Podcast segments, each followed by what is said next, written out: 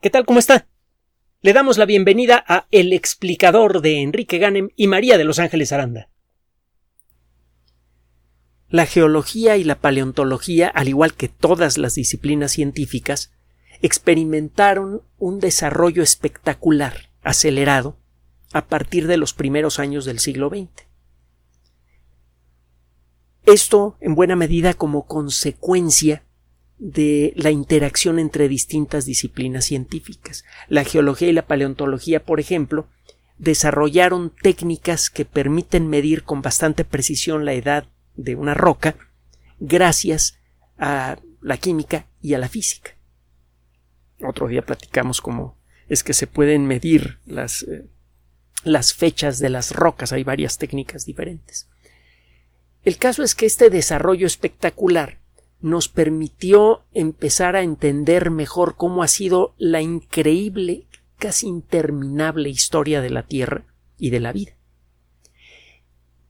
Y el eh, ritmo creciente de descubrimientos que ha seguido aumentando desde entonces, a más de un siglo de haberse iniciado este proceso, a veces genera una sensación engañosa. Podemos llegar a creer que hemos descubierto casi todo lo que hay que descubrir con respecto a nuestro planeta, a la historia de la vida o con respecto a cualquier otra cosa del universo. Y la realidad es que apenas estamos empezando. En casi cualquier disciplina científica que usted me quiera mencionar, la lista de lo que sabemos que no sabemos está creciendo tanto o más rápidamente como la lista de lo que ya sabemos. Y claro, a esto hay que agregar los contenidos de una lista que hasta ahora son desconocidos. La lista de lo que no sabemos que no sabemos. bueno, gracias al desarrollo acelerado de la geología, y de varias disciplinas geológicas como la estratigrafía, por ejemplo, gracias a la paleontología, gracias a la química, gracias a la física, fue posible refinar la clasificación de la historia de la Tierra, que había comenzado de manera avanzada y formal en el siglo XIX. Comenzaron a aparecer descripciones precisas para la fecha en la que iniciaron y terminaron distintas etapas en la historia de la Tierra y de la vida. Tenemos claro que la historia de la Tierra, y por lo tanto la historia de la vida, se dividen en grandes intervalos de tiempo, los eones o eras geológicas. Estas se pueden dividir en eh, segmentos que se pueden definir eh, en ocasiones con mucha precisión, los períodos geológicos dentro de un periodo geológico que puede abarcar docenas de millones de años, existen otras subdivisiones aún más pequeñas. Si usted busca en la Wikipedia o en un buen libro de eh, estratigrafía o de geología histórica, encontrará muchas descripciones muy precisas. Por ejemplo, encontrará que una etapa en la historia de la Tierra que se conoce como el período Triásico arrancó hace 251.902 millones de años. Hace 251 millones 902 mil años.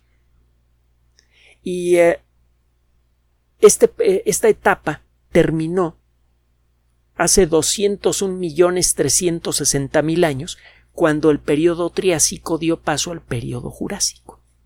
Estos números tan precisos pueden darnos una impresión equivocada puede uno creer que realmente tenemos una descripción suficientemente completa de esta pequeña etapa en la historia de, la Tierra, una etapa que involucra 50 millones de años.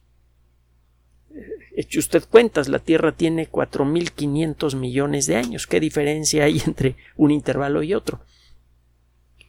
Gracias de nuevo a la geología, a la estratigrafía y a otras disciplinas, podemos subdividir el periodo Triásico en eh, seis, pues, siete subperiodos diferentes.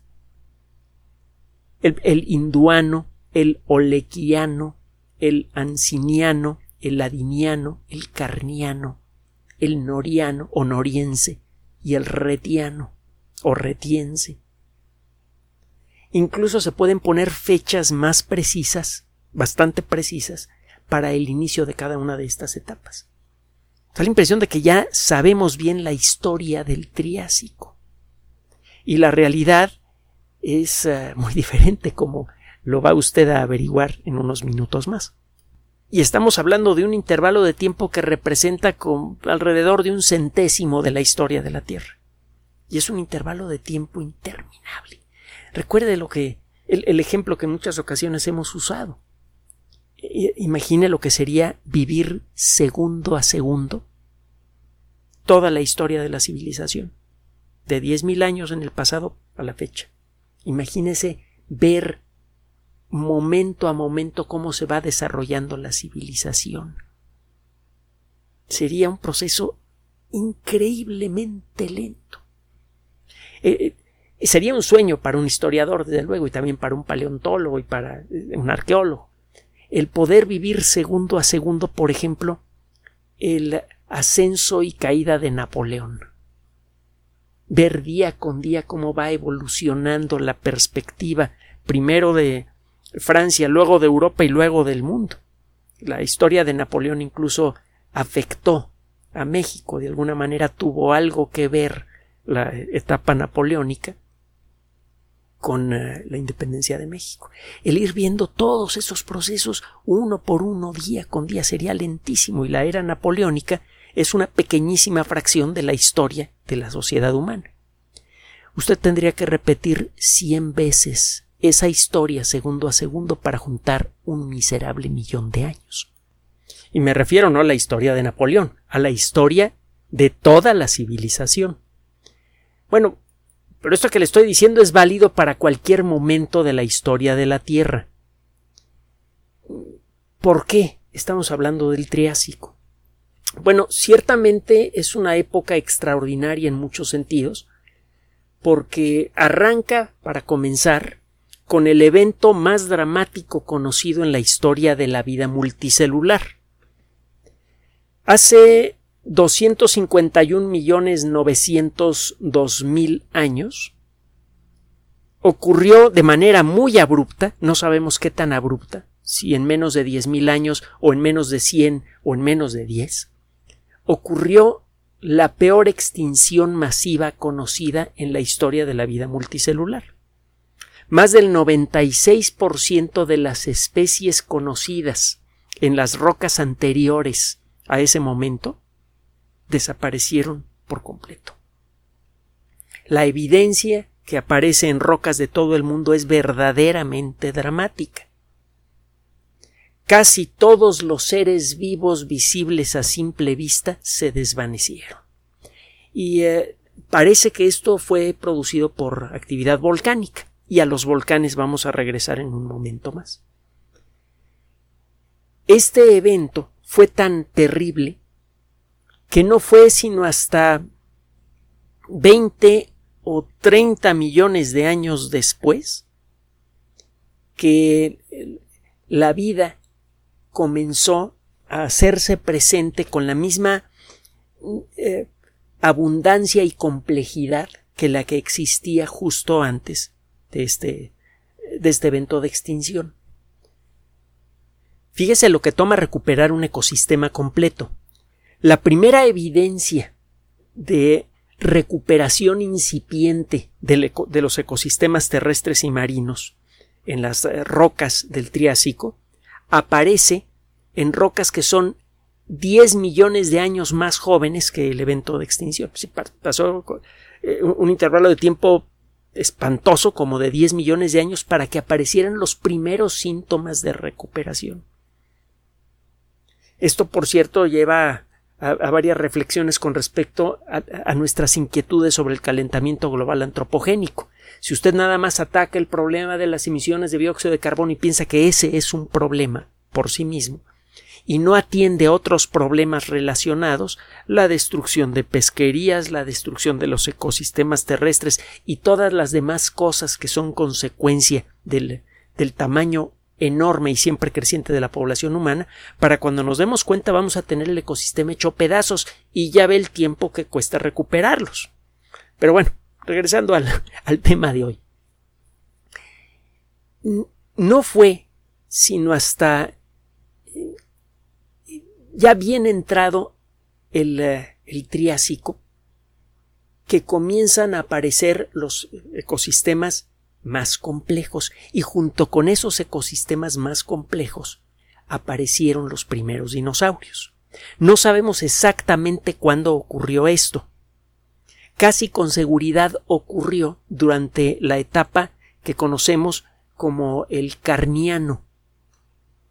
No es claro el, exactamente el nombre de, de esta etapa. Parece que la persona que lo, que lo nombró así un eh, eh, geólogo y paleontólogo austrohúngaro, Johann Augusto Jorge Edmundo Mosichovich. Eh, este hombre parece que se inspiró en el nombre de los Alpes cárnicos.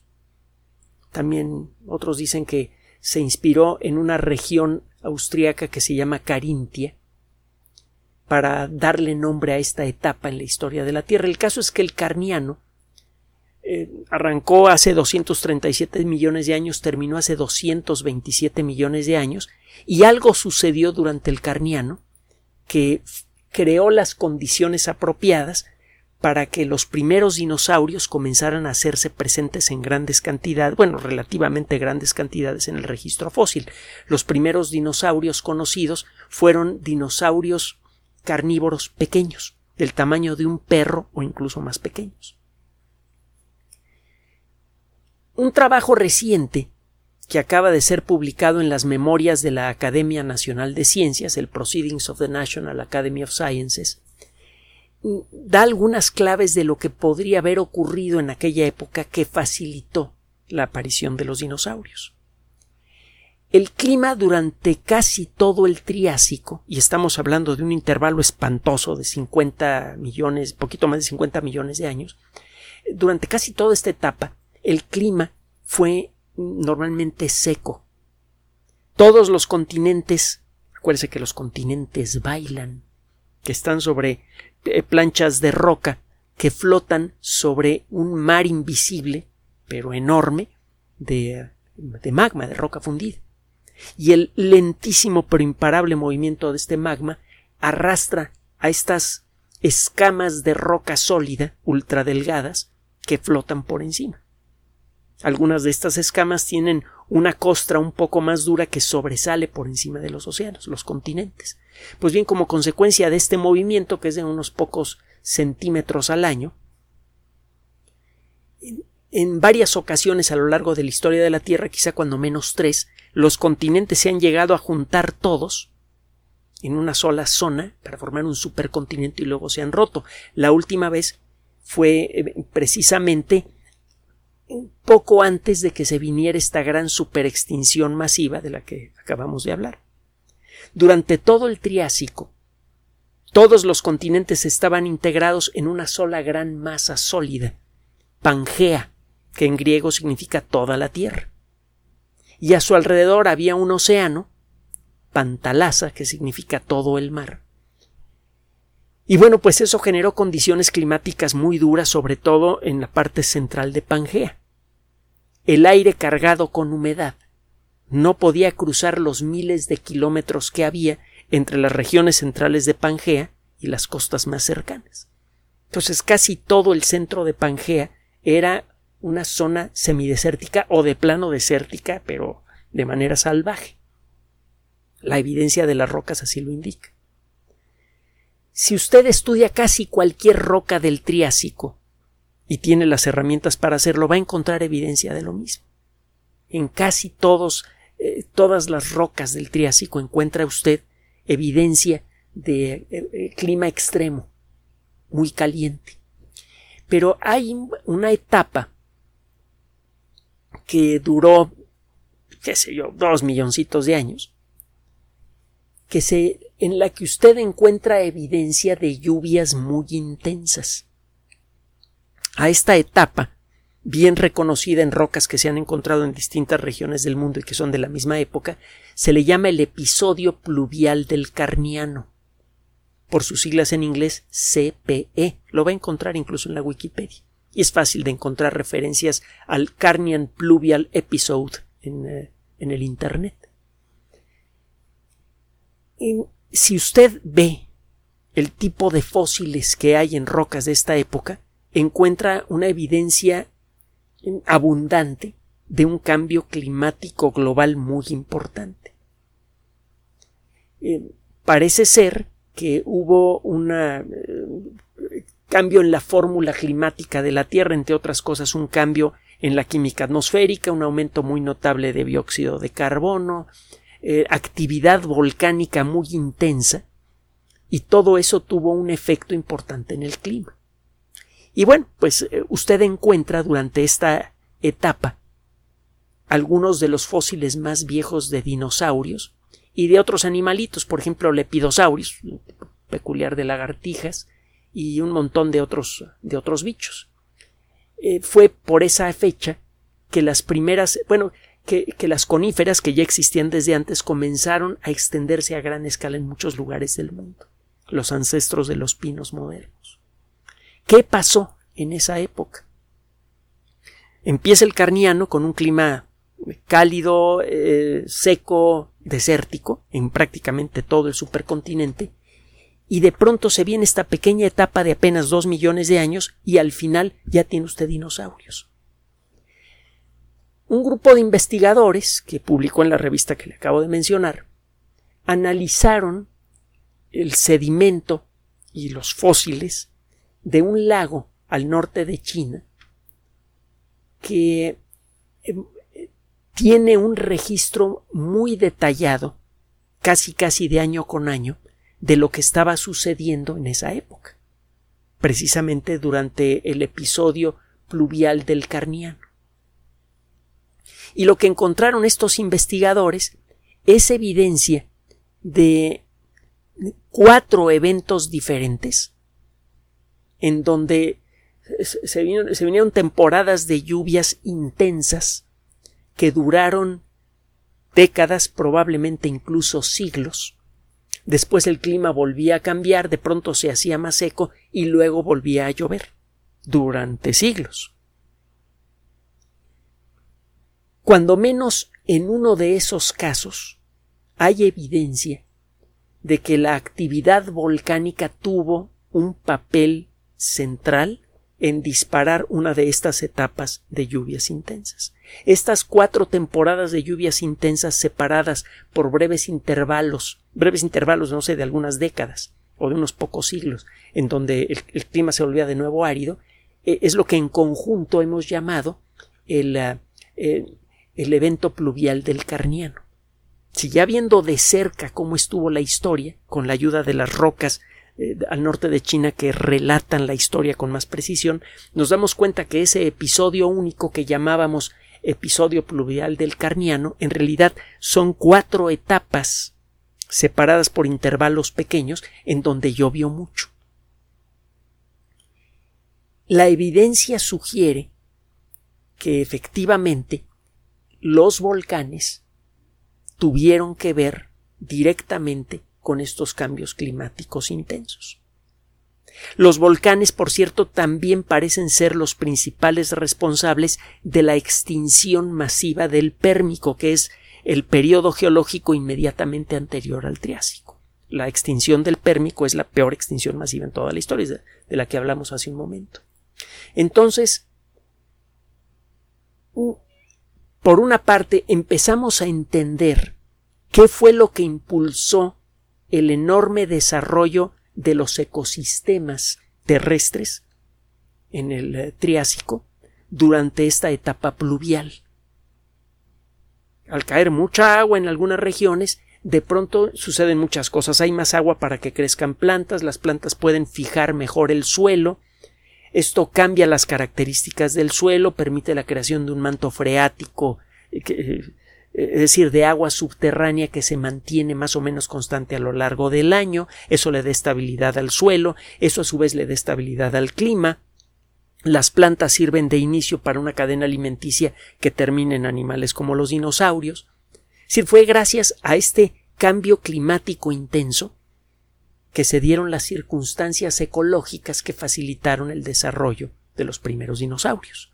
Y con esto comienza a desvanecerse uno de los misterios más eh, deliciosamente inquietantes de la historia de la paleontología. ¿Cómo y por qué aparecieron los primeros dinosaurios? la pasión por los dinosaurios no solamente tiene que ver con el tamaño que tenían estos animales y con lo feroces que, que, eran o que creemos que, eran. Eh, esta pasión también tiene que ver con el hecho de que este grupo de organismos controló a todos los ecosistemas terrestres por, por más de 160 millones de años. Y de pronto desaparecieron. El entender cómo es posible que se generen ecosistemas tan estables, el entender la dinámica de los ecosistemas es algo que necesitamos de manera urgente el mayor problema que tiene la sociedad humana es, eh, eh, es ecológico, no climático. El mayor problema que tenemos como especie para nuestra propia supervivencia y para la supervivencia a largo plazo de la vida en la Tierra, cuando menos de la vida multicelular, es de entender mejor la maquinaria ecológica del planeta para no romperla. Y lo que nos está revelando este trabajo, entre otras cosas, es que hay muchos aspectos de la maquinaria climática que efectivamente no entendemos. Los volcanes pueden tener al mismo tiempo un efecto de calentamiento y de enfriamiento global. Las grandes supererupciones, cuando se mantienen de manera continua, inyectan grandes cantidades de dióxido de azufre en la atmósfera y de cenizas también. Las cenizas pueden caer al suelo al cabo de pocos años, pero el dióxido de azufre puede perdurar por más tiempo, y el dióxido de azufre, en contacto con la humedad del aire, forma ácido sulfúrico. Las pequeñas gotitas de ácido sulfúrico que flotan a gran altura bloquean de manera muy efectiva la luz del sol, y eso reduce la temperatura en la superficie terrestre. Parece que eso fue lo que sucedió, en parte, durante la terrible extinción del Pérmico. Fue una extinción que tuvo varias etapas y en cuando menos una de esas etapas ocurrió un enfriamiento intenso producido por volcanes. Pero los volcanes también pueden inyectar gases que producen efecto invernadero, como el dióxido de carbono, en grandes cantidades. No podemos todavía modelar correctamente cuál es el papel de los volcanes en el clima. Y déjeme decirle que en, el mundo moderno todavía ni siquiera tenemos un inventario completo de los volcanes activos que hay en la Tierra, porque hay que considerar los que están también debajo del agua o debajo de grandes capas de hielo como las que hay en, en Groenlandia. Hay evidencia de que allí hay cuando menos un punto caliente, pero no se puede ver porque está tapado por hielo. Y el caso es que no sabemos tampoco cuánto dióxido de carbono están emitiendo estos volcanes y hasta qué punto ese dióxido de carbono se está sumando al que nosotros podamos generar. Entonces no sabemos y hay que decirlo con todas sus palabras, exactamente qué fracción de cualquier circunstancia climática que hay en la actualidad le corresponde a la especie humana y qué fracción le corresponde a la Tierra. Otro de los asuntos interesantes de este trabajo es que está revelando cuáles son los factores más importantes que pueden gobernar el desarrollo, el desarrollo rápido de un ecosistema. No solamente como en este caso es la cantidad de agua que puede en un momento dado ayudar a cambiar la superficie terrestre porque aparecen vegetales que fijan el suelo, que fijan la humedad, etcétera, etcétera. Las lluvias continuas ayudan a, a que las rocas suelten algunos minerales fundamentales para la vida, por ejemplo los fosfatos. Cuando llueve muy fuerte, hay evidencia paleontológica de esto, los ríos comienzan a llevar mucho fosfato hacia el mar y eso aumenta mucho la biodiversidad marina. Y esa biodiversidad marina puede incluso ayudar a enriquecer los ecosistemas terrestres, sobre todo los que están en la orilla del mar. Total, este pequeño trabajo tiene muchos puntos de interés. Por un lado, está revelando aspectos desconocidos del funcionamiento de la maquinaria climática terrestre. Como consecuencia de este tipo de trabajos es posible mejorar los modelos computacionales que pretenden predecir el comportamiento del clima de aquí a 10 años, 20, 30, 50 años. Eh, por otro lado, este trabajo está revelando que uno de los aspectos cruciales para entender el funcionamiento de la maquinaria climática está muy, eh, eh, muy mal entendido en el mundo moderno, el papel de los volcanes. Y finalmente, entre otras cosas más, este trabajo está revelando cuáles fueron las circunstancias que le dieron origen a los protagonistas de la etapa más espectacular en la increíble, enorme, casi interminable historia de la vida. Gracias por su atención. Además de nuestro sitio electrónico www.alexplicador.net, por sugerencia suya tenemos abierto un espacio en Patreon, el explicador Enrique Ganem, y en PayPal, el explicador patrocinio por los que gracias a su apoyo sostenemos este espacio. Puede usted descargar gratuitamente estos audios en formato MP3 en Spotify y en iTunes como El Explicador sitio oficial y en SoundCloud como El Explicador y con formato de video en YouTube en El Explicador sitio oficial. Recuerde nuestras redes sociales de siempre, Twitter Enrique-Ganem y en Facebook Enrique Ganem sitio oficial, El Explicador y los grupos que usted ya conoce. Finalmente, el explicador siempre somos María de Los Ángeles Aranda y Enrique Ganem. Gracias.